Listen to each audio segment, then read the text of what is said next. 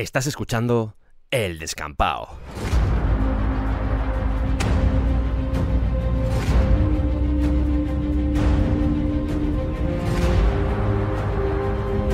Bienvenidos al Descampado.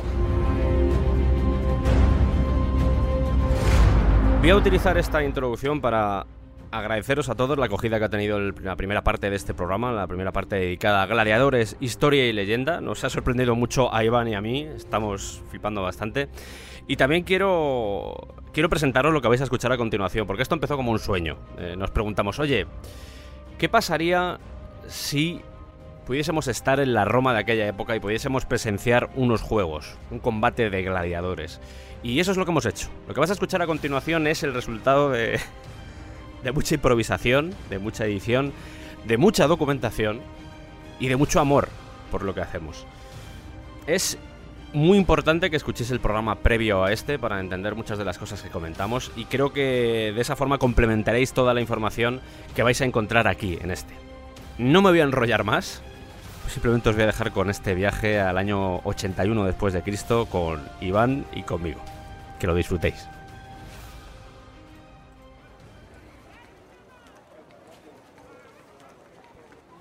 Cuando estábamos preparando este programa sabíamos que íbamos a tener que hablar del Coliseo, de lo que sucedía en esa época, de cómo era un espectáculo en la Roma antigua y dijimos, oye, ¿y por qué no nos vamos directamente a la Roma antigua y nos sumergimos en ese ambiente? Y aquí estamos, ahora mismo estamos en el año 81, nos hemos venido al 81 después de Cristo, está gobernando Tito. Eh, Estamos aquí en una calle romana, hay gente que nos mira raro porque nos ve hablando en un idioma extranjero, pero bueno, más o menos pasamos desapercibido porque eh, llevamos estas togas. Te queda muy bien la, la toga, por cierto, Iván. Este es un hombre atractivo, sin toga también, pero con toga me gustas mucho. Gracias. Tendría que haberme dejado el móvil en casa, Sí. porque es que no hay cobertura y no tengo bolsillos. Pero luego cuando estemos en el Coliseo está bien para sacar fotos y luego llevarlas al, al futuro. Bueno, la gente ya parece que se está haciendo a nosotros, así que vamos a caminar. Si alguien pregunta, tú sígueme el rollo. O sea, somos, somos hijos de, de senadores de la provincia de la Galia Sí. que hemos venido aquí a pasar el verano. Estamos de Erasmus, ¿no? Estamos de Erasmus. Estamos de Erasmus. En Roma. Sí. No pasa nada, si, si alguien se acerca, nos inventamos un idioma y que piensen que somos gente rica que habla idiomas extraños. ¿te y les tiramos monedas. Y les- sí, lo de tirar monedas podemos hacerlo también. El, eh, por cierto, antes he visto en una pared, he visto un anuncio que mm, hoy, precisamente hoy, esto te va a sorprender Iván, pero precisamente hoy va a haber un- unos juegos en el Coliseo. Eh, los he visto además anunciados, estaban pintadas, me ha sorprendido mucho porque estaban pintados con letras rojas en una pared. Espera, creo, creo que ahí, A ver, ahí, ahí delante hay otro. Mira, vamos a. mira, como esto, solo que escrito de otra forma, no sé por qué. es como todo muy manual en esta Es época. como, ¿eh? sí, es como todo muy artesanal. Y mira, está escrito aquí, a qué hora va a ser, va a ser todo. eh, ¿sale- ¿Sale hasta el nombre de los, de los gladiadores? Sí, sí, sí. A ver. Santiagus Nerus, Macus Redondus y Pijus Pequeñificus. Sí.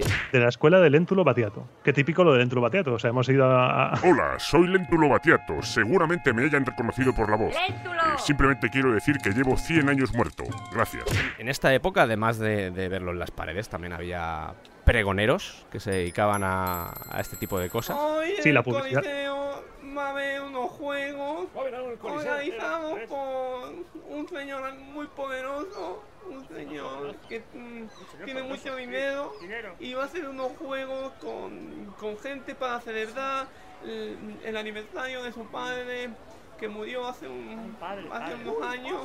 Y, y hay, mm, hay cosas No y- acaba de fluir, ¿eh? y animales No le veo muy puesto a este, ¿eh? y vamos a celebrar El caso es que la voz me suena un montón. O sea, No inspira mucha confianza, pero curiosidad sí. Sí, es, es cierto, o sea, eh, tal cual lo ha contado, como que no te llama mucho la atención, dices, tampoco me he enterado mucho de lo que quería decir, pero, eh, pero suena interesante por lo menos para ir al Coliseo, ya que tenemos pensado ir al Coliseo, pues algo, algo encontraremos ahí, ha dicho algo de animales también, gladiadores, ha dicho algo de gladiadores, Sí. No, no he dicho nada de gladiadores, pero hay gladiadores. Ah. Que me he olvidado antes de decirlo. vale, vale, o sea, hay Sí, hay gladiadores. gladiadores. Pues vamos allá. Me suena mucho tu voz, Pues no sé de qué. ¿Anselmus? No sé de qué me habla. Soy Francisco. Bueno, además de los pregoneros, como puede ser Anselmus, efectivamente, como Anselmus, también había, esto sorprende porque había hombres anuncio, que normalmente eran esclavos, que iban, pues me imagino que irían con tablillas o directamente como van los hombres anuncio actualmente, que van ahí con los cartones. Es que no se ha inventado nada, no hemos inventado nada. No se ha inventado nada. Y como podéis imaginar, eh, como bien ha dicho Anselmus, eh, Organizar juegos era una oportunidad enorme para los emperadores y para los aristócratas que tenían y manejaban dinero para demostrar cuánto dinero tenían, cuánto poder tenían a la gente.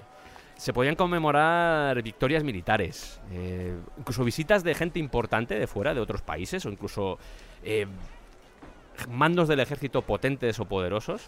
Eh, la forma de hacerles ver que, oye, aquí tenemos mucha pasta, era a través de los juegos, cumpleaños o posiblemente la favorita por parte de los grupos del poder, que era dar a la gente una distracción que pudiera influirles de forma social, política y económica. Para que olvidaran los problemas del día a día. Estamos mal, estamos en crisis, no os preocupéis, que tenéis vuestros juegos y ahí tenéis vuestro pan y vuestro circo y con eso ya podéis ir tirando. Porque lo del pan y circo es, verdad. O sea, había, había entregas de pan, se daban regalos. Claro, es que se manipulaba completamente a la población. Los regalos podían ser, por ejemplo, como tú dices, comida, pan, sin ir más lejos, monedas también te podían regalar, o cupones que los podías cambiar por otras cosas. Además, eh, lo ha dicho también Anselmo, lo normal es que apareciese en ese pregón que acaba de hacer. Habéis visto que eh, el nombre de los radiadores, eh, qué espectáculos iba a haber en el programa, si por ejemplo había mujeres, lo anunciaban también, el pregonero lo anunciaba. Eh, medidas adicionales, esto es muy interesante, como por ejemplo los toldos que comentábamos antes, eh, la pulverización de, con aromas y esencias, que son también muy importantes, los regalos, eh, comentábamos de dinero, pan, etcétera, y la hora, por supuesto, de la representación, que era posiblemente lo más importante. El día previo a, que sucediesen estos juegos, sobre todo por parte de los gladiadores, era normal verles pues disfrutando algún tipo de banquete y la gente normal podía acudir a ver ese banquete. No comían. Que era público. Sí, era público, pero no, la gente no podía comer lo que estaba comiendo el gladiador o los gladiadores, pero sí podían ver cómo comían. Lo que nos deja ver que, que eran famosos. Veías a tus ídolos. Claro. Y el hecho de hacer unos juegos con estas preparaciones. Un poco también pasa como pasa con los boxeadores, el hecho de que la gente pueda ver antes a los contendientes enfrentándose y hablando entre ellos, antes de que llegue el mismo día del combate. Poder ver a un gladiador y poder tocar a la gente que, que representaba todos esos ideales, esos ideales de la masculinidad como eran los gladiadores. Eh, el hecho de que sucediera eso nos deja ver o nos evidencia eh, toda la pasta que había metido aquí. Además, la gente se acostumbró a que este tipo de espectáculos fueran largos y si no se hacían largos la gente se quejaba. O sea, ya había cierta exigencia por parte del público. Es que aquí se perdía un día entero. ¿eh? Claro, es que era un día... era un día entero. Y muchas veces la gente, los aristócratas, se sentían forzados a hacer este tipo de, celebraciones. No, por ejemplo, como la que vamos a ver luego en el Coliseo. Que la gente se ofendía si el, el magistrado, por ejemplo, Augusto, se recriminó mucho que durante los espectáculos de, de durante la, durante los espectáculos de se dedicaba a despachar asuntos de gobierno. Y no estaba pendiente de ello. Y la gente, coño, la gente no, y la gente no le gustaba nada. La gente se lo recriminaba y él se disculpaba por ello. Pero coño, hay, que trabajar, pero hay que trabajar. Creo, creo que estamos cerca del Coliseo, más que nada porque lo estoy viendo a lo lejos. Vaya pedazo de bicharraco. El Coliseo. Es impresionante, ¿eh? porque es que nosotros en, en nuestro tiempo vemos que hay menos de la mitad. O sea, esto es el doble de lo que vemos nosotros, porque el Coliseo ha sufrido lo que no está escrito. ¿Cuántos metros puede tener eh, lo que estamos viendo? Más de 50 seguro. Más de 50. Es que he leído 52, 58, no es, no es del todo claro, pero, pero menudo tamaño, ¿eh? Sí, y tiene cuatro niveles, con todo de pasillos, fíjate, fíjate, todo de pasillos, todo rodeado, con 80 arcos que estamos, insisto, que estamos en el año 81, el emperador es Tito, pero esto lo construyó su padre, aunque, aunque Tito lo, inaugurara hace, hace muy poquito, además, lo inauguró el año pasado, yo creo. Sí, el año pasado. Esto está, esto está nuevo, mira, mira lo, nuevo que está la piedra, esto es nuevo. Vespasiano, que era el padre de Tito, empezó a construirlo en el 70 después de Cristo y llevó 10 años construir esto. Es que son 100.000 metros cúbicos de piedra. Es que es una barbaridad auténtica barbaridad. O sea, es, posiblemente yo creo que durante, al menos en esta época, eh, yo creo que es el edificio más alto de Roma ahora mismo. Posiblemente, ¿no? Es el más alto. Es el anfiteatro Flavio es la edificación más alta de la Roma de esta época. Y la más impresionante, sin duda. ¿Tú crees que aquí caben 80.000 espectadores, como se decía? Yo lo veo demasiado, ¿eh? Aunque es alto. Yo creo, yo creo que no, ¿eh? Yo creo que no. O sea, según, según se dice 80.000, 87.000. Mucho eso, ¿eh? Demasiado. Yo creo que 50.000 sí. Que cuenta como mucho, sí. ¿Sabes por qué se le llamó el, Coliseo? Sí. Me agrada que me hagas esa pregunta. Porque ahora mismo, justo, justo donde estamos pisando ahora, aquí estaba la Domus Aurea de Nerón, todo este recinto. Y esa escultura que ves ahí, mira, fíjate, fíjate ahí a la izquierda. Esa pedazo de escultura del dios Sol, eso antes no era el dios Sol. Era Nerón. Eso antes, cuando la época de Vespasiano, era una escultura de Nerón, que era una escultura enorme. 35 metros media esa escultura. Esto hoy en día no se hace. Esto se ha perdido. Esto, hace, esto se ha perdido, sí, no. Imagínate una estatua así de Cristiano Ronaldo, por ejemplo. Pues, sería raro. Haciendo sí. Sería raro. 35 metros de Cristiano Ronaldo. Ya cuesta con 1,80, imagínate con 35 metros. Perdón, ¿ha dicho Cristiano? No, no, no, no. Ah, perdón, perdón. Imagínate una estatua de 35 metros, o sea, de Rajoy. Pero como era un coloso, era un coloso de 35 metros, pues por eso se le puso el nombre de Coliseo. Exacto. Eh, hay mucha gente que piensa que el Coliseo eh, es circular, pero es más bien elíptico. O sea, volvemos otra vez a la forma esa de, dos herraduras enfrentadas. Es elíptico, no es, no es circular, no es como una plaza de toros que sea circular. Y estamos hablando de que la arena supuestamente medía... Eh, nos movemos en, siempre en cifras que pues no están del todo estimadas porque nosotros ahora lo vamos a ver, pero claro, la gente pues tiene que hacer interpretaciones de lo que sucedió realmente. Estamos hablando de 84 metros de largo, 55 metros de ancho. Eso la arena. Eh, no es el Circus Maximus, obviamente, que estaba preparado, por ejemplo, para las carreras, pero... Pero, tela. Pero tela, es, grandecito, es grandecito, no solo de alto, sino de grande dentro. O sea... Ya estamos pasando un, recinto amurallado con una muralla de casi dos metros de altura. O sea, todo el recinto estaba amurallado. Hmm. Cosa que, que ahora mismo, como no se ve, la gente lo ignora. Pero todo el Coliseo estaba todo amurallado. Fíjate que una plaza de toros como la de la de Madrid, eh, estamos hablando de la época 2017-2018, que es cuando está habiendo este problema, no está preparada para desalojarla en el tiempo que se requiere.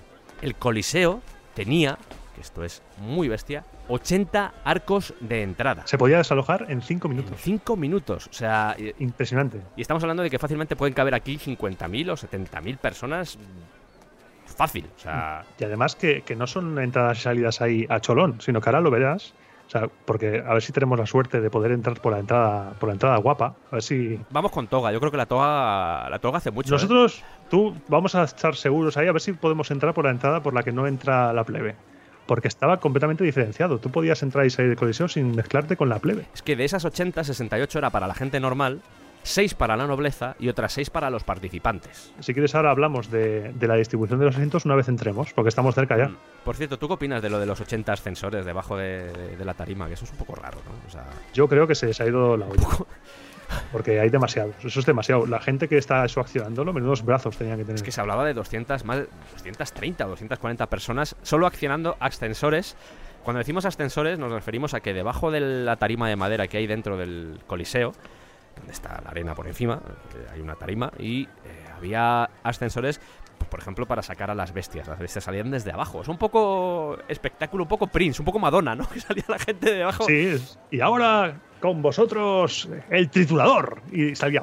Aún así, 80 ascensores me parece un poco. Parece una sobrada. Un poco, una sobrada. Un poco demasiado. Qué bien luce ahora el Coliseo, por cierto.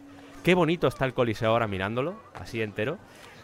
Y cómo está en la época actual, ¿eh? Eh, eh, está, está lamentable en la época actual. Madre mía, claro, también esto ha servido, lo comentábamos antes, esto ha servido para. sirvió de residencia a los sarracenos.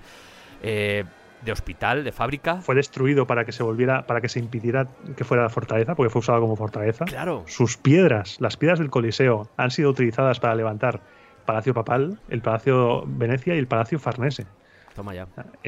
lo que vemos actualmente, como decíamos antes, es menos de la mitad de lo que estamos viendo ahora, tú y yo. Fíjate que esto me recuerda a, cuando se tuvo que usar la piedra de las pirámides para reconstruir el Cairo, después de un terremoto. Que se tuvo que recoger piedra de las pirámides para poder reconstruirlo. Es un poco eso, ¿eh? Es curioso cómo, la historia da vueltas y cómo esos edificios pueden ser de utilidad hmm. o pueden ser masacrados. Antes, yo creo mira, está lo que tú mencionabas antes, están ahí los barracones, el campo de entrenamiento justo al lado del Coliseo. Exacto, ahí es donde estaban los radiadores. Y si te fijas, ahora no se ve muy bien, pero dentro está la arena. Es verdad, hay un hospital también, por lo que estoy viendo, hay un hospital también cerca, y una cosa que se llamaba mortuoyo, que es donde se lleva a la gente que muere dentro del coliseo, donde se lleva pues ahí a, pues, a cortarle la garganta, que es lo que se hacía con la gente muerta para ver si estaban realmente muertos. Ese tipo de mierdas. Es que esto está muy bien. Mira, si es que hay tiendas aquí con souvenirs, estoy por comprarme algo. El, pues cómprate algo, cómprate algo. O sea, una figurita de algo. El, el, el Santiago Nerus este tiene pinta de ser un campeón bastante increíble. Vamos a ver si hay algo. Venga. Vale, ahora vengo. Hola, buenas tardes. Hola, buenas tardes. ¿Qué Eh, quieres? ¿Quieres un, un muñeco? ¿Quieres un colgante? ¿Quieres una diadema? ¿Qué quieres? Cuéntame, ábreme tu corazón. Cliente, oh cliente, ¿cómo me gusta tener clientes? Cuéntame, ¿quién eres tú? Un cliente, dime. Amable tendero, quería yo. Me gusta mucho hablar, me gusta mucho hablar. Estaba mirando esta figura de, de Nerus. ¿A cuánto, ¿A cuánto está? Santiago Nerus, el famoso Santiago Nerus, un sextercio. Se lo vendo por un sextercio. Vale. No, no, no va a regatear ni nada, no. ¿Regatear? Pero regate, hombre, pues, pues yo he dicho un sextercio, pues di- dígame menos, ¿no? Me- Yo qué sé, medio sextercio, algo, ¿no? Bueno, veo, veo que tienes aquí también las de Macus y estos Sí. Ese es Pijus pequeñificus, sí. Muy pequeño, ¿eh? Eh, que, que pequeñificus, claro. ¿Y cuánto por los tres? Pues eh, estos serían 16 sextercios. Vale, pues te doy 15. No, pero hombre, no, no, eh, usted me está insultando. Pero si me has dicho que te regatee. Me está. Ya, pero me está insultando, hombre. Que, que- Ahora, usted tiene que decir menos, tiene que decir, yes. Me está, usted tiene que decir, me está insultando usted a mí. Vale, eh, Por favor. te doy 8. ¡Ocho! ¡Ocho, hombre! hombre ¡Ocho! ¡Ocho no Pero- puede ser, hombre! ¡Ocho! ¡Ocho! ocho. Pero Lo es- está haciendo usted bien, ¿eh? Lo está haciendo Vale. usted bien. eh, ¡Ocho! ¡Hombre, por Dios! Pero tiene que gritar también un poco para que la gente pero que sepa. me has dicho que te ¿8? ¿Cómo que 8? Esto no vale ni 6. Lo dejamos en 13 si quiere. Vale. Venga. Sergio, Sergio, mira. He comprado a Macus, ¿Sí? a Nerus y a Pijus. ¡Uy, qué bonito los tres! Pero muy pequeño el Pijus este, ¿no? Es que es pequeñificus. Muy pequeño. Me ha costado 13. No sé si es caro o no. Eh, 13 sextercios. Sí. Hombre, al cambio, al cambio, igual, igual sí, pero yo creo que podías haberlo sacado por unos 5 o 6 estercios. ¿Pero ¿eh? cómo que 5 o 6 sextercios? Usted me está insultando. ¿Qué oído tiene esta gente, no? Pero que, ha seguido, que el tío este está loco, el tendero este. Están locos estos romanos. Vamos a por las entradas, vamos a por las entradas, que esto empieza a ser peligroso. Están locos estos romanos. Toc, toc, toc. es una referencia a Asterix, para todos aquellos que no hayan leído el cómic de Asterix, es una referencia a Asterix. Por tutatis. Bueno, nosotros somos, lagal- somos galos, recuerda. Bueno, somos, somos romanos, somos romanos, Bueno, romanos que están en, en la Galia. romanos, romanos sanos. Sí, rogalios, somos rogalios. ¿Y dónde has estado, dónde has estado tú este rato que he ido a comprar? Pues he estado mirando aquí, observando con ojos vacíos la estructura mientras tenía gente alrededor que me ofrecía cosas y yo no quería. ¡Droga! Es que es muy Es bonito. bonito, es bonito. Yo creo que vamos a ir ya por las entradas, porque no vaya a ser que nos perdamos algo del espectáculo. Y estamos haciendo esto por el espectáculo. ¿Vale? Entonces vamos a ir a por la, a por la entrada. Vamos a esa taquilla, que no hay nadie. Venga,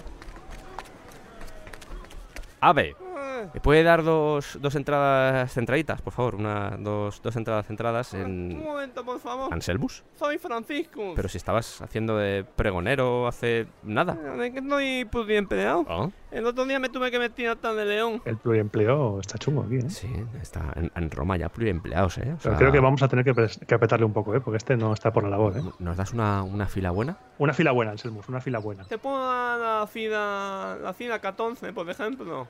¿Te gusta la fila 14? La fila 14, ¿qué tal, Iván? ¿La fila 14 está bien? La fila 14, muy bien, teniendo en cuenta que, que ese es el límite. La fila 14 es casi el límite de la nobleza. O sea que somos, somos lo último de lo bueno. Es verdad, porque eh, antiguamente la gente entraba en, el- en los anfiteatros y se sentaba donde quería. Donde quería. Hasta que un día. Un, un senador Sí, muy mimimi, porque Sí. muy mimimi, no le dejaron sitio para sentarse Sí. y se lió parda. Y Augusto dijo, no, no, no, no, esto se va a regular. Y entonces hay una distribución que es la siguiente. La primera fila, toda para los senadores. Las siguientes 14 son para los nobles y también se ofrecen asientos a los soldados, ciudadanos de familia bien, Ujú. no romanos, jóvenes y sus tutores. Nosotros vamos bien porque también hay una norma que los ciudadanos de capas oscuras, que llevaban capas oscuras, no se podían sentar en el medio. Es verdad. Esto, esto yo me lo he puesto aquí en el manual por si acaso, y a mí que me gusta vestir oscuro y nosotros somos así de negro. Sí, Menos mal que no hemos cogido una toga negra, sí. porque si no lo tendríamos chungo. Así que la fila 14, bien. Fila 14 bien entonces, ¿no? Sí, Antes lo comentábamos, a las mujeres no se les dejaba asistir a las competiciones atléticas, eh, porque los atletas iban desnudos. Sí que entraban las vestales. Las vestales sí, y, y por supuesto la familia del emperador. O sea, esa entraba, da igual que fuera hombre o mujer, ahí entraban. Pero ya te os digo que no era común y además a las mujeres se les pone arriba. ¿Sabes de dónde era el senador Mimimi de antes? ¿De dónde era? De Puteoli. Me gusta mucho Puteoli. Y le Puteoli mucho, y entonces la lió, la lió parda. ¿De dónde salió esta gente? ¿Van a comprar su entrada ah. o van a estar aquí hablando? Sí, sí, perdón, perdona. ¿Cuánto, ¿Cuánto es la entrada? Dos centenios. ¿Cómo? Dos centenios. Que no te entiendo, Anselmus. Dos Sestercio. Creo que ha dicho un sestercio. Ha dicho ocho sestercios, se lo está diciendo. pero nos ha seguido. Nos sigue, nos sigue, por todos los lados, de verdad. Bueno, da igual, dame dos entradas. Ya verás que se pone al lado el tendero. Este. Seguro, seguro. Eh, Anselmus, dame dos entradas. Lo único que llevo un poco de suelto, si no te importa. No, pasa nada. ¿Eso es un bote? Sí, normalmente llevo las monedas aquí, Anselmus. No, no. ¿No te importa? Hombre, em, igual Acá hay más todavía, bueno. El bolsillo de Doraemon, ¿no? Bueno, venga, ya, venga, más, más, más, ¿no? Venga. A ver. Venga, más, más dinero tal vez. Venga, más dinero. Ya, ya lo veo, ya solo veo dinero, no pasa nada. Venga. Está contado, si lo quieres. Eh... Toma la entrada, ya, gracias. Bueno, a ver. Ah, qué rara será las entradas de esta época, de todas formas, ¿eh? Sí. Pone Kun 6 en romano. Estamos en Roma. Inferior y grado, que será grada inferior, me imagino. Eh, 14, 8. O sea que tenemos el nivel 6, creo, en la fila 14 a 108. Ese es el mío y el tuyo es, ah, el tuyo es el 9. Ah, pues, pues vamos a ir para allá si quieres, ya está. Elegimos un arco al azar, porque yo creo que no nos van a dejar entrar por el de los nobles, a pesar de que estamos en zona noble. Pues vamos a intentarlo, venga, vamos a intentarlo. vamos a echar morro. Hola, buenas tardes. Buenas tardes, Ave, Ave. Hola, buenas tardes, buenas tardes. Veníamos, eh, veníamos al espectáculo. A lo, que, viene todo el mundo, sí, básicamente al espectáculo. Sí, pasen ustedes. Venga, la entrada, déjenme la entrada, a ver. Bien. Mm-hmm. ¿No tienen ustedes pinta de ser de por aquí? Sí, eh? sí, sí. Es que somos de la Galia. Ya, de la Galia, sí, sí. Hemos, hemos venido aquí de vacaciones porque nuestro, nuestros padres son senadores. Sí, es verdad, son senadores nuestros padres. Y digo, pues vamos a ver en el espectáculo, que es que en Santiago Nerus este es nuestro gladiador favorito. verdad? Que hace unos combates muy largos. Muy largos. A Santiago Nerus se puede tirar 5 horas, 7 horas ahí haciendo combate que no se cansa. No se cansa. Y queremos entrar a verlo. Porque es que no nos queremos perder, porque una vez que venimos a Roma en verano, que nunca venimos. No hace falta que disimulen, ¿eh? ¿Cómo? Que no hace falta que disimulen que soy oyente del programa. Eh, ¿Qué? Guiño, guiño. Ah, que el. Guiño, guiño. Pero vamos a ver, ¿cómo...? cómo ¿Ven esa cola que hay detrás de ustedes? Sí, la vemos. pues es gente que está esperando, o sea que por favor pasen, venga, pasen, venga, venga, pasen, pasen. guiño, guiño. Guiño, guiño, guiño, guiño. Y a ver si hacéis un especial de Enrique del Pozo o algo. Yo creo que es por aquí. Pues nada, ahora estamos yendo por un vomitorio, por eso suena esto así ahora como si estuviéramos en una cueva. Es un poco esto, ¿eh? Da un poco de miedo. Da, da un poco de, Sí, la verdad es que da un poco de miedo. Eh, viendo a tanta gente, el sistema de alcantarillado que tiene el Coliseo es digno de mención. ¿eh? Es que si te tiras aquí todo el día, te, da un apretón. O sea, los urinarios. Tenía que tener eso. Los, urinarios están preparados para poder mantener a mucha gente. y había un sistema de, bombas para las fuentes de los pisos superiores y para las letrinas, que eso era increíble. Además que. Voy a saludar como saludamos en Cuenca a la gente. Yo, estoy andando cogiéndome la solapa de la toga con la mano izquierda. Esto de la toga está bien porque refresca, ¿sabes? Refresca lo que es la, los genitales, están así frescos. Hay colganderos. Y da, da gustico. ¿Y las sandalias qué? ¿Has visto las sandalias? Las sandalias te quedan muy bien, además que son nos ha costado un poco encontrar sandalia porque nosotros tenemos un pie hermoso. Menos mal que me he cortado los mejillones. Sí, sí, que quedaba raro, ¿no? Iba haciendo así con la, con la piedra, iba rascando la piedra. Va, haciendo surco y eso, eso queda raro. Eh, eh, me he perdido un poco, no sé ahora mismo dónde estamos, Iván. O sea, a ver que mire la entrada. ¿Esto cómo, cómo podemos encontrar dónde tenemos que ir? Porque. Si te fijas, mira arriba, todos los arcos tienen un número ¿Sí? identificado y cada número es, es, la puerta y en la entrada, en la tablilla que nos han dado, tenemos ¿Sí? El número de entrada. Como en los estadios, como cuando vas a un estadio de fútbol que tienes la entrada por la que tienes que entrar, pues es el mismo sistema. Vale, entonces sería por aquí, ¿no? Esta. Vale, pues vamos a, vamos a subir las escaleras hacia nuestro sitio. Hay gente, ¿eh? Hoy parece ser que hoy los juegos eh, van a ser potentes. Está, está, está, un poco petado. Estamos saliendo al exterior. Estoy narrando según salimos. Impresionante. Pero esta, este, este jaleo, o sea. la gente no podía escuchar nada con este jaleo. O sea, no se escucha nada de nada. O sea, solo se escucha gente gritar. ¿Y los de arriba ven algo? Los de arriba no ven nada. Si ya nos cuesta a nosotros ver algo, los de arriba no van a ver absolutamente nada. Pero, pero. Bajadme el canal de la gente un momento, es que si no, no. Esto va a ser imposible. Esto de la acústica, esta acústica tan mala que tiene esto. Esto no es. Esto es bueno porque la gente puede soltar los insultos que quiera y no pasa nada. O sea, hay una libertad de expresión. Yo creo que la gente se viene aquí a, insultar a, todo el mundo, a los gladiadores, al emperador. Se, desahoga. Sí, sí, la gente se desahoga. Mira, como en el fútbol, de nuevo. Exacto. Hay, una relación ahí. Se ve mal esto, ¿eh? bueno, sentamos aquí ya, venga, la fila 14 era venga, aquí. Hola, perdón, perdón. Es que hay gente sentada. perdón, queremos, pasar. Queremos pasar. Eh, al, Perdón. A ver, siéntate tú en este si quieres, yo me siento en este. Ah. Vale, pues ya estamos sentados en el Coliseo, uno de nuestros grandes sueños. Qué bien lo. Nunca imaginé que podía estar aquí, ¿eh? ¿eh? Yo tampoco, fíjate, yo tampoco. Y bueno, pues esto yo creo que empezará dentro de poco. Y. Eh, y ahora saldrá el editor con los acompañado con los dictores. Comida, dulces. Eh, Luego, si quieres, pedimos algo para. Sí, para probar algún aperitivo para romano. Comer, o, lo que sea, sí. Algún aperitivo imperialista romano. A pesar de que hay mucha gente aquí, no huele mal, ¿eh? Hay que decirlo también, que, estamos aquí unos cuantos, unos cuantos de miles. No huele a choto, ¿eh? No huele a choto, ¿no? no sorprendente. Bueno, también acabamos de llegar, espérate al final del día como tiene que oler esto. Pero bueno. Bueno, y veo que, la gente está esparciendo, ¿qué es eso, perfume? Ojalá quede para luego, porque si no esto va a ser... Esto puede ser muy duro a la tarde, ¿eh? va a ser, sí, sí, va a ser muy dura. Un momento, espérate, que está sonando música. Creo que esto empieza, ¿eh? Creo que esto empieza. a ver. Ese es el organizador, ¿no? Ese es, ese es, el ese es Tito. Ese es Tito, ¿no? El que está organizando. Sí, es Tito, es el emperador. ¿Eh? Que es el emperador. Que el emperador es. No se parece mucho a la estatua, de todas formas, ¿eh? No... Pues no se parece mucho a la estatua, ¿eh? No, la verdad es que la estatua está... Igual está un poco idealizada la estatua, ¿puede ser? Puede ser, ¿eh? porque este es un poco más feo. Este es como si tuviera la nariz falsa y el bigote falso. ¡Es picara! ¿Detrás del emperador van líctores? Sí, con los fastios. Bueno, que los líctores no solo acompañaban en este. Siempre acompañaban a los cónsules, por ejemplo, los cónsules siempre iban acompañados de líctores era un símbolo de autoridad. Si te fijas, van detrás de los líctores, que eran unos funcionarios públicos, y músicos, músicos. O sea, van ahí con música, que tampoco se escucha mucho la música, la gente está La gente está como loca. Aunque me da la impresión de que eso es una fanfarria, pero bueno, podría no ser una fanfarria porque tampoco es que la escuche muy bien.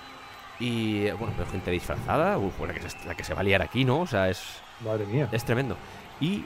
A ver, parece ser que. Ah, vale, están informando de, cuáles son los castigos, de los gladiadores. Ah, un poco lo que hacían Selmus en la calle, pero aquí un poco más desarrollado. Sí, con unas tablas, ¿no? Tienen unas tablas con lo, con lo que ha hecho. Hay un asesino aquí.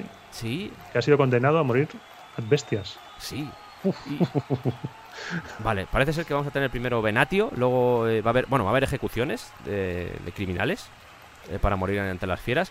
Y luego más Venatio, más Venatio y al final los gladiadores. Creo que ese va a ser el orden. Ahí están los gladiadores. Es verdad, están saliendo. ¡Hoy va! Pero, pero qué pequeño es el Picus. Ah, es que es pequeñificus. Es, mira, Santiago Nerus, mírale ahí. Mírale. Qué pelazo, qué pelazo. Qué, pelazo, qué barbaza tiene ahí, lo que se deja ver por el casco, qué barbaza tiene.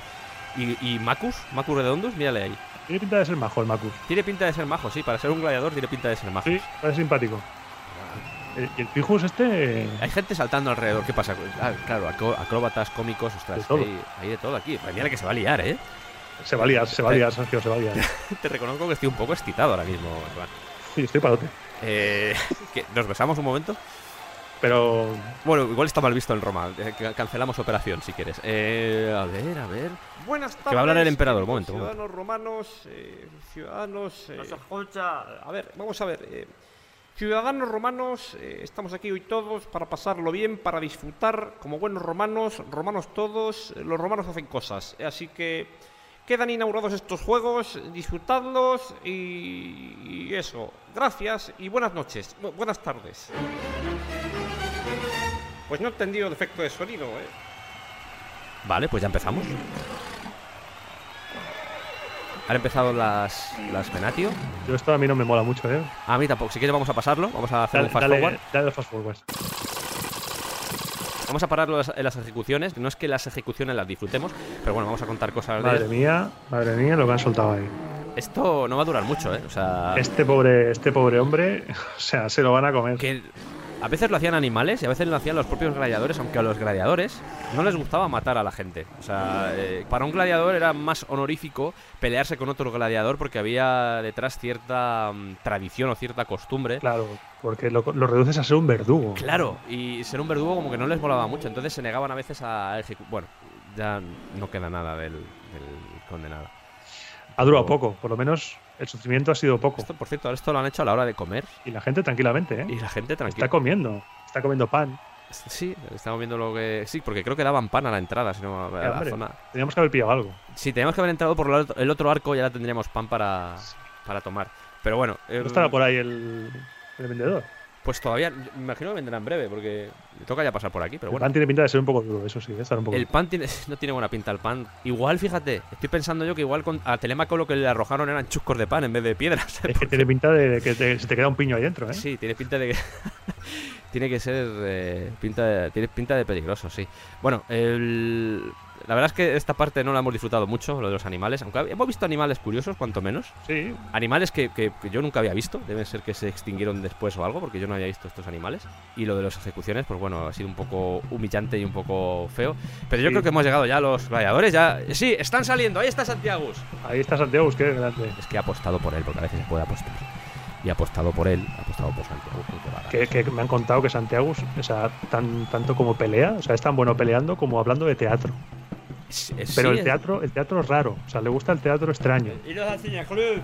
Pero, bueno, está aquí. Pero vamos a ver qué es lo que que vienen todos los personajes que se han quedado por ahí atrapados o qué. Están todos aquí a nuestro lado, han comprado entrada. Me mola porque Anselmo no, no habla, eh, gime, ¿sabes? Es como. Es el lamento de Anselmo. Sí, porque tampoco le van a escuchar mucho, hay que decir. O sea, el jaleo que hay aquí montado. Creo que están anunciando los éxitos que han tenido los gladiadores. Creo que sí. Sí, están con eso ahora mismo. Que lo ponen en unas tablillas, pero como para verlo, ¿sabes? O sea. Si no lo vemos casi nosotros. Esto no, no me estoy enterando de mucho. Yo lo veo porque está porque la, armadura, el, casco de Santiago es brillantísimo, que casi tengo que cerrar los ojos. Qué pequeño, es pequeñificus, ¿eh? O sea, pero mucho. O sea, es, es, el retiario, es el retiario más pequeño que he visto en la vida. Los emparejamientos para los gladiadores, eh, todo esto lo ha elegido ya el editor. Pero no solo el editor, sino el lanista también tiene mucho papel ahí porque es el que ha entrenado a la gente y el que puede decir, no, si juntas a este y a este va a haber un buen espectáculo. Y los doctores, porque el lanista obviamente es el que es el dueño del campo de entrenamiento, pero los doctores es el que entrena a los luchadores, y es el que más conoce a los luchadores. Entonces se contaba con ellos para, para organizar los emparejamientos en las batallas. Como el entrenador, como el entrenador de fútbol. Están calentando, mira, mira cómo calientan. Están ahí ejercitándose para, luego entrar en combate bien. Mira, si te fijas, te fijas en la zona donde está el editor, está revisando las armas. Sí. Mira. Esas son las de verdad, ¿eh? Sí, sí, esas son las de verdad, pero bueno, ahora mismo están haciendo un poco ahí de exhibición, están saltando y eso. La gente se está poniendo... Es que esto es... Es como wrestling, tío. Es que es, están engorilando, ¿eh? Se están, engorilando. A ver, parece que va a empezar ya. A ver. Sí, ha sonado ya el W o sea que sí, ya parece que. ¡Eh! Ya han empezado. Ahí están. Vamos, que podían estar nodándose y no nos íbamos a enterar. Porque sí, porque es que yo no veo nada. No, no se ve nada. Hasta 40.000 personas gritando ahora mismo. No sé cuántas habrá aquí. Que no creo que muera nadie. O sea, no. Qué locura. No creo que muera porque es que como muera uno, el editor va a tener que pagar todo el precio del, gladiador. Es que ese es. Eh, por cierto, oye, hay un árbitro ahí. Anda. Y un asistente del árbitro. Fíjate, no me había fijado hasta ahora en él. Pues además, un árbitro corpulento, además. Un árbitro. Sí, sí. Estos eran antiguos gladiadores. Claro, claro, claro, claro. Porque en los juegos de gladiadores no era a pegarse y punto. Había unas normas, lo que pasa es que no se ha llegado nada de ellas. Pero había todo un conjunto de normas para que la pelea fuera. fuera. O sea, lo primero que fuera, porque si uno de ellos no peleaba, ya se encargaban los árbitros de, azuzarle con, con, una vara, que llevan una vara, fíjate, ese de la izquierda, lleva una vara. Sí. O bien con un, con un hierro candente o con una antorcha para que pelearan. Creo que eso solo lo hacían con los condenados, con los gladiadores profesionales no, porque básicamente no hacía falta, eran profesionales y se dedicaban a esto. Estos son profesionales, estos son buenos. Estos son, sí, sí, la verdad es que sí. El nombre de ese árbitro era Suma Rudis, que era el encargado. Y como bien decía Iván, un, gladiador que estaba retirado y que portaba esa espada de madera como un símbolo de, lo que había representado. Y su labor, junto a la del asistente, era vigilar que la gente, que los luchadores no se fueran un poco de madre. Mm. Es más, a veces se tenían que meter entre ellos, como hizo Telémaco, solo que en este caso no le tocaban. Y estamos hablando de una lucha que no tenía saltos, era del tirón. Entonces, claro, tirón. algunos casos, si se alargaba demasiado, pues el árbitro podía decir, oye, vamos a detenerlo. También el árbitro se metía en medio cuando uno de ellos se rendía. Se ponía en medio para que el otro no le siguiera pegando. Para que el otro no siguiera dándole, claro. Eso es importante, eso es importante. Por eso tiene que ser un árbitro corpulento para poder parar al gladiador en caso, en caso de, que el otro esté como loco pegando. Anacardos, Gucci ¡Ey! uvas, anacardos. ¡Ey! Sí, sí, hola. Sí. Eh, Gucci Hola. Gucci sí, Gucci eh, tengo anacardos, Gucci uvas. Eh... Yo, a mí me llama la atención eso de Gucci ¿Quieres tu Gucci Pues sí, me apetece Gucci No sé qué es. Dos de Gucci eh, toma, uno Gucci Muchas gracias, buen hombre.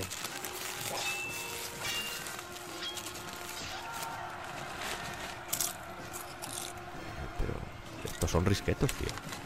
Risquetos en, en, Roma, tío. Qué cosa más rara. ¿Qué mierda es esta? Mm. Saben igual, ¿eh? Saben igual, sí, pero a romano, tío. Mm. Un, toque, un toque así italiano.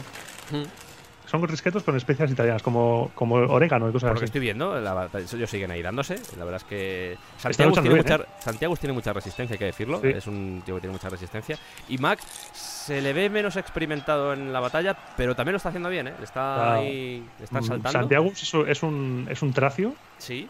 Y, Mac es un, veo que es un mirmilo mm, bastante potentes, ¿eh? Sí, sí, sí, sí, no, lo están haciendo, lo están haciendo bastante bien. Otro de los mitos que hay con respecto a las batallas de los gladiadores es que peleaban hasta la muerte, hasta que uno de los dos muriera.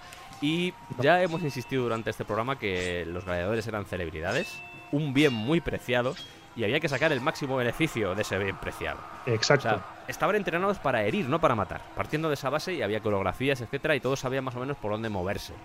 Eh, la mayoría de los combates, o muchos combates, acababan con alguien herido. Eh, de hecho, si no se rendía alguno de los dos, simplemente por las heridas graves, estaba desangrando uno de los contenientes o lo que fuera, pues la, pelea se paraba y lo que se solía hacer era, si habían peleado bien, si habían peleado heroicamente, a ese guerrero, a ese luchador herido, se le perdonaba la vida y se le iba a curar. Muchos de ellos no llegaban a curarse porque directamente llegaban casi muertos, pero la idea original no era matar al contendiente, aunque había detrás cierto espíritu de supervivencia porque sí, había que ofrecer un buen espectáculo. ¿Pero por qué había que ofrecer un buen espectáculo? Porque depende de cómo pelearas. Si luego le preguntaban al público si tenías que vivir o no, dependía mucho la exigencia, la autoexigencia que habías tenido tú durante ese combate. Entonces la gente salía a tope. Los valladores salían a tope a dar el mayor espectáculo posible porque sabían que en un momento dado, si perdían el combate, la única cosa que podía salvarles era el haber combatido con honor y con destreza. Tu vida dependía de ello. Claro. Entonces por eso salían a tope. Por eso muchas veces este tipo de muertes eran simplemente accidentes que sucedían. Claro, porque como hemos, hemos repetido varias veces durante este programa, era un, era un tema económico. Cuando un, cuando un editor contactaba con un lanista y, le preguntaba los términos para contratar a sus gladiadores, había dos, dos opciones. Tú como editor podías comprar a esos gladiadores para el espectáculo, con lo que tenías que pagar todo el precio de los gladiadores, o bien alquilar los servicios de, ese, de esos gladiadores para ese espectáculo. Si tú lo alquilabas y, ese gladiador moría, tú tenías que pagar todo el valor de mercado de ese gladiador. Claro. Un gladiador que te podía costar 15.000 sestercios, 10.000 sestercios, una fortuna. Por eso el editor no estaba muy convencido siempre de matar aunque el público dijera muerte. Claro, es que tenía el peso del dinero detrás. Era como, de hecho, cuando decían, ya hemos dicho también, que cuando decía que, que adelante, que se matase a ese luchador, Normalmente lo hacía el vencedor de la, de la pelea, pero cuando eso sucedía se veía como un acto de, pues, de, generosidad. Yo he leído varios datos sobre esto que acabas tú de referir, que es, a veces se tenía que pagar el 50, 50 veces, que es una pasta, el precio del vencedor. Una pasta. Una pasta. 100 veces también he leído por ahí. En vez de 50, 100. Se estipulaba una, como una cláusula, se, se podía negociar. Igual por eso hay varias versiones, porque habría varias, varios términos, se podía negociar cuál era la penalización, porque era una penalización, porque el lanista pierde un gladiador que quizás ha estado entrenando durante cuatro años. Claro, nos podemos imaginar que antes de decir, sí, que lo maten, que lo maten, el editor se lo pensaba dos veces. Y decía, Además que muchas veces, como acabo de mencionar, no hacía falta porque estaba herido directamente. Entonces no hacía falta, era como, ¿para qué matarlo si se va a desangrar de todas formas? Por lo menos que se vaya con cierta mm, con cierto honor fuera de la arena. Ojo, ojo, que creo que uno de los dos se ha rendido. Sí, es verdad, se ha rendido, se ha rendido. Tiene, tiene, se ha puesto la espada en un dedo, que era la forma de hacerlo, y ahora la ha tirado al suelo. Se ha rendido Santiago. Yo que había apostado por él, cago la leche. No me, lo, no me lo hubiera imaginado nunca. Pues ha perdido, sí. Ahora, Llegamos al momento, claro, este es el momento clave ahora mismo. Ahora, a ver si, a ver si lo de las películas es verdad. A ver qué hace la gente. ¿Cuándo terminaba un combate? Se podían dar tres cosas. Una, un gladiador muerto o herido grave. No es el caso. Un gladiador exhausto o herido se rinde, deja caer el arma o lo sujeta con un dedo extendido, que es lo que acaba de pasar, lo que acaba de hacer Santiago. El, además, fíjate que el árbitro se ha puesto en medio, lo que tú comentabas antes, para que no. Para evitar, para evitar. Muy bien, muy bien es todo muy, muy regulado, ¿eh? Sí, muy, sí, más, más de lo que hubiésemos pensado. Muy profesional. Y la tercera opción era que ambos llevaban tanto tiempo luchando, como comentábamos antes, poníamos el ejemplo, que han demostrado tanto valor y destreza que los dos tienen el perdón de los, de los espectadores. Claro, el tema es que ahora se ha rendido Santiago se ha rendido y, ahora eh, veo que la gente está opinando, tratando de opinar. ¿Te enteras de algo? Hasta no, escucho mucho jaleo, pero a ver un silencio. Vamos a, callar un poco. Silentium, silentium. Así mejor. Ah, hombre, igual demasiado ahora. Qué difícil es satisfacer a los extranjeros, ¿eh? ¿eh? A ver, lo que iba a decir. El... De aquí salimos apaleados, ¿eh? Nos miran Sí, la verdad es que sí. Veo que la gente también estaba usando. Hacedlo con pañuelos, que también lo hacéis con pañuelos, tanto gritar y tanta leche. Vale, ahora el editor está recogiendo la opinión del público. Esto a veces se hacía por filas, cuando el sí, le están dando, más pequeño que está este. dando como el representante de la fila, le están dando. Eh, pero, pero aquí está todo el mundo gritando. esto es un jaleo, esto es un jaleo, esto es un sin Dios. Y está el editor recogiendo todos esos gritos para ver qué puedo hacer con Santiago. Yo espero, sinceramente, que no le mate porque Santiago ha, ha luchado bien ha luchado bien y se ha dejado el pecho ahí. ¿eh? Cuando el público quería que se, que se fuesen, los gladiadores habían luchado bien y querían que ninguno de los dos muriera, decían misum omite. Y cuando querían que uno de los gladiadores muriera, decían yugula berbera ure, que sería algo así como cortar, golpear y quemar, que era bastante, bastante claro lo que querían. Sí, es bastante. Sí. Mátalo, mátalo. Al final creo que no, le van a condenar a Santiago. Pero. Lo más famoso que hemos visto en las películas, lo del purgar. Claro. pulgar. Yo no, yo no estoy viendo que la gente haga pulgar arriba ni pulgar abajo. ¿De dónde viene eso? Antes hablábamos de Juvenal. exacto. Juvenal hay una línea que dice, y se ganan el aplauso dando muerte a quien desea el populacho con un giro de pulgar. Y esto, en 1872, el pintor francés Jean-Long Jérôme hizo un cuadro que se llama Pollice Verso o Pollice Verso, me gusta muchísimo el nombre. Y en ese cuadro se puede ver al editor, al editor, con el pulgar hacia abajo, porque él entiende de esa línea de con un giro de pulgar que el pulgar estaba hacia abajo. Entonces, a partir de aquí. Es el cuadro más famoso de gladiadores claro, de la historia. Se empezó a pensar que pulgar hacia arriba, el combatiente vive. Pulgar hacia abajo, condena de muerte.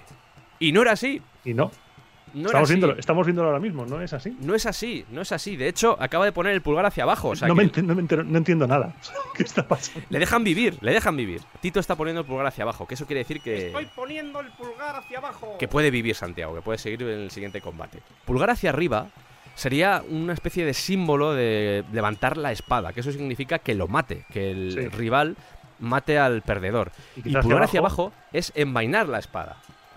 Hay otra opción que es envainar la espada, que es con el pulgar hacia abajo, y el pulgar en lateral, que eso significaría cortar el cuello, o sea, acabar con la vida. En este caso hemos visto que Tito ha puesto el pulgar hacia abajo. Y hay gente con pañuelos. Hay gente con pañuelos también. Estaba muy mal visto por parte de los luchadores que pidieran clemencia, porque estaban preparados para morir. Y esto hay que tenerlo muy presente. A pesar de que hoy no haya muerto Santiago, estaban preparados para hacerlo. Y el hecho de que pidieran ah, no me mate usted, estaba muy mal visto. Tenían que morir con honor. Y eso es lo que sucedía. Era una deshonra. Era parte del juramento que habían, que habían contraído. Con respecto a cómo morían, eh, normalmente el vencedor le clavaba o eh, la espada en el pecho, eh, a través del hombro, llegando al corazón. O sea, auténticas salvajadas. Es más, luego a toda esta gente, no solo a los condenados, sino también a, a los gladiadores, cuando llegaban al mortuorio, que es donde se llevaba todos los cadáveres. Eh, se les cortaba el cuello.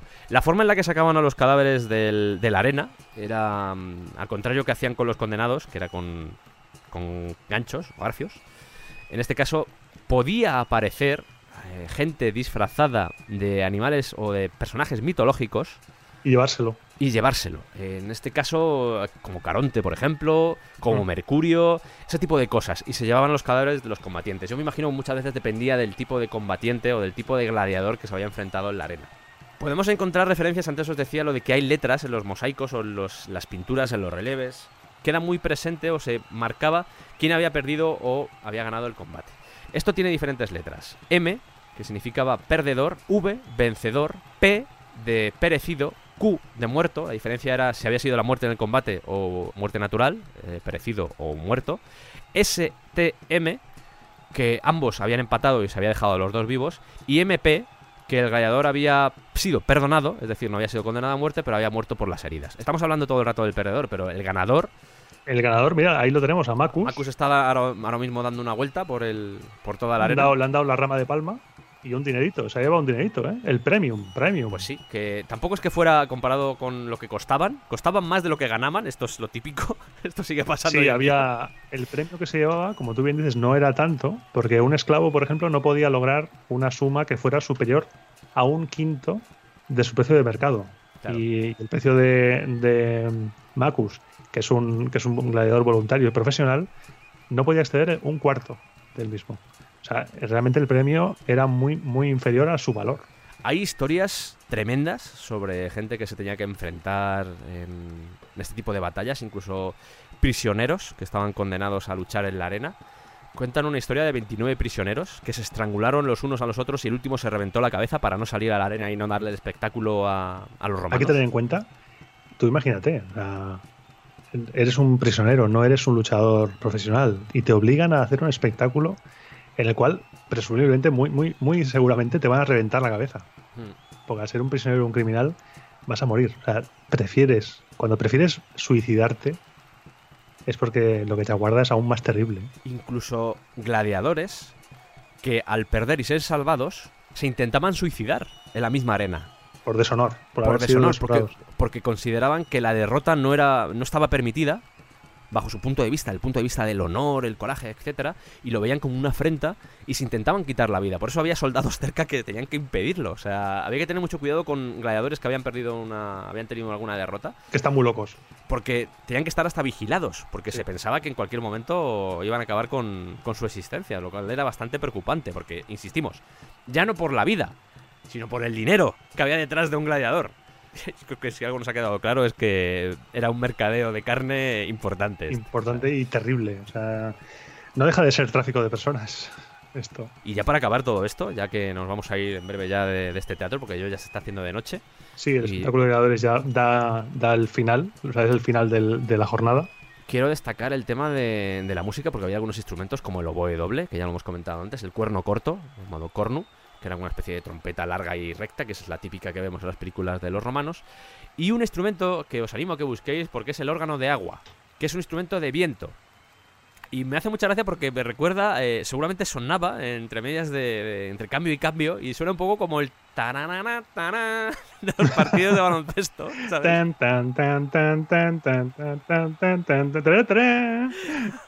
Hola, soy el Sergio del Presente, el que está editando este programa.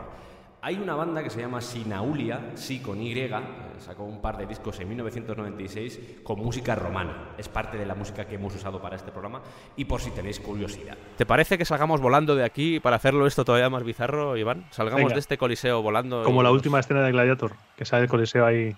Volverás a verles, pero aún no. Gladiator 2, ¿eh? Gladiator 2, gran, gran, gran guion. Gran película y gran mierda. Vamos, vámonos, Iván. Vámonos. Agárrame fuerte, Sergio. Eso me gusta. Oye, págame, que no hemos pagado Este hombre también puede volar. ¡Ocho tercios! ¡Eh, eh! Vaya, vaya hostión se va a pegar. ¡Ah! Otra vez en casa.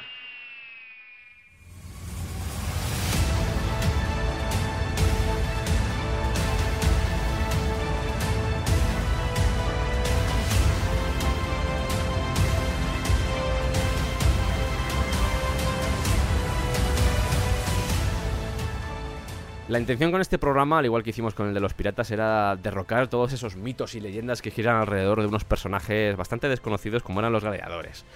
Una de las grandes cortapisas que hemos encontrado a la hora de hacer este programa es el de la documentación, porque obviamente estamos hablando de hace mucho tiempo y ya cuesta a veces creer en la documentación que nos llega de hace 10 años, 5 o incluso de hace un año. Yo siempre pongo el ejemplo de Eduardo Inda, ese que escribe un libro y de repente desaparecen todos los libros y alguien en el futuro encuentra un libro de Eduardo Inda y dice, ostras, Eduardo Inda, ¿por qué no tenía una estatua como Orerón de 35 metros? imaginaos una estatua de Eduardo Inda.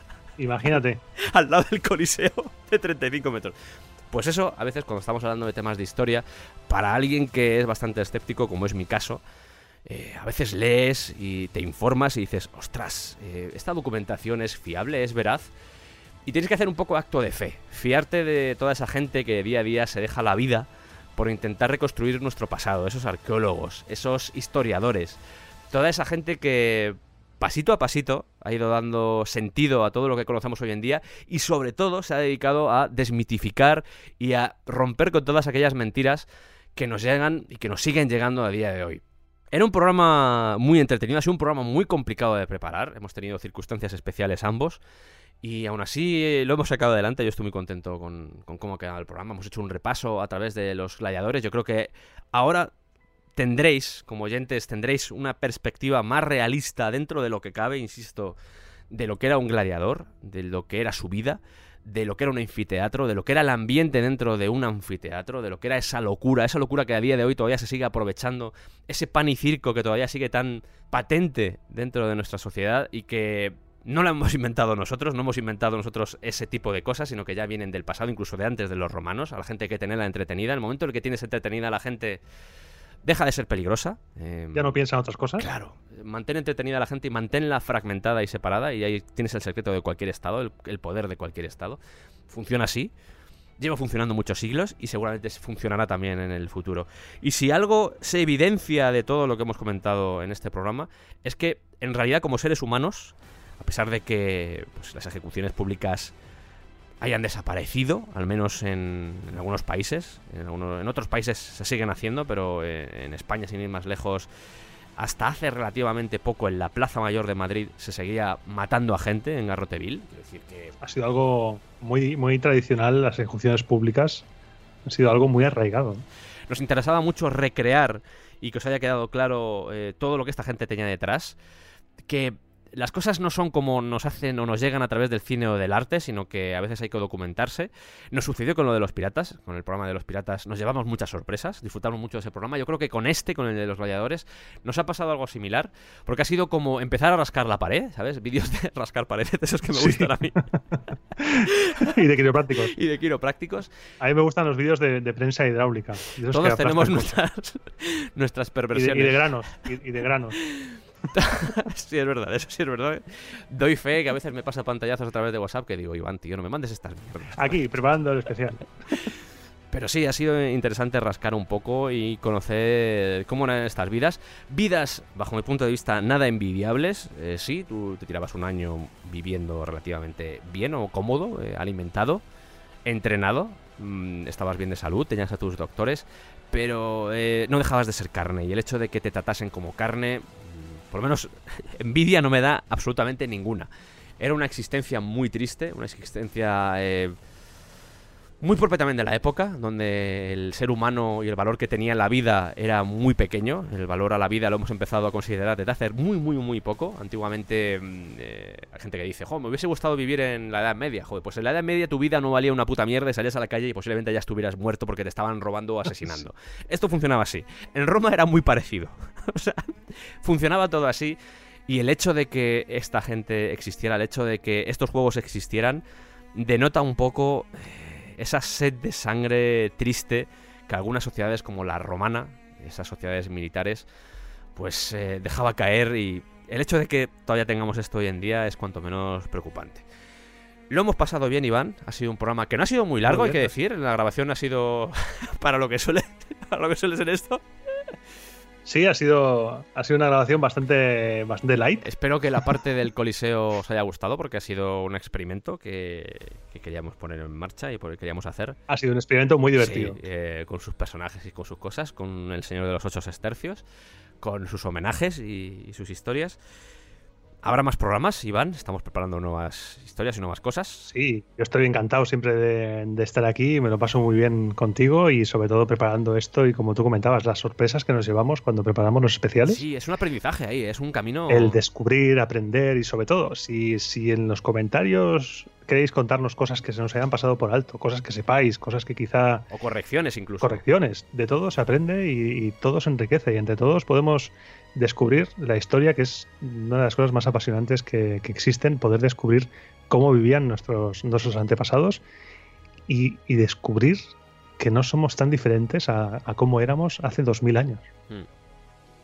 Y, es, un placer y, un honor estar contigo. Igualmente, Iván, igualmente. Y nos volveremos a vernos. Y volveremos a vernos, Iván. Saltando entre planos temporales, ¿te imaginas? El vendedor de ese... Ese hombre ha cogido el vórtice y se ha metido ahí, lo tienes en casa.